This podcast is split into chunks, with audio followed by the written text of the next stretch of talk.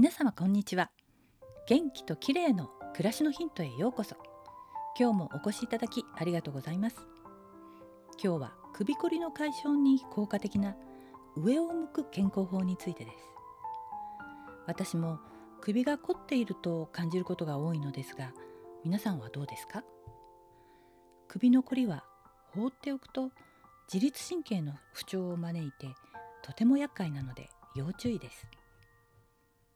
パソコンやスマホ料理をしている時など考えてみると常にうつむいて作業をしていることが多いですよね。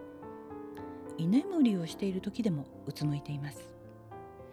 このうつむく時間が長いことが首こりの主な原因なんです。うつむいて首を前に傾けるにつれ頭を支える首の筋肉への負荷は3から4倍にもなります。首の後ろはいつも緊張を強いられているわけで気づかぬうちに凝り固まってしまうのも無理はありません。そこで東京脳神経センター理事長の松井隆義先生がおすすめするのが上を上を向く健康法です。方法はとても簡単です。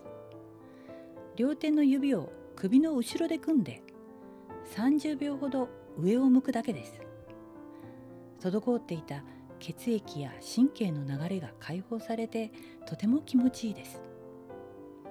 松井先生によると首のこりは副副交感神経の働きを悪くして頭痛疲労感冷え性などさまざまな不定収束を招くといいます。デスクワークなどで作業中には15分に1回先ほどのやり方で上を向いて首を休めるようにすると自律神経の失調による不定収束を防ぐことができるといいます。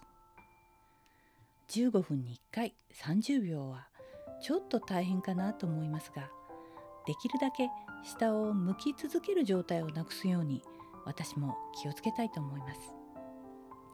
今日は上を向く健康法についてでした。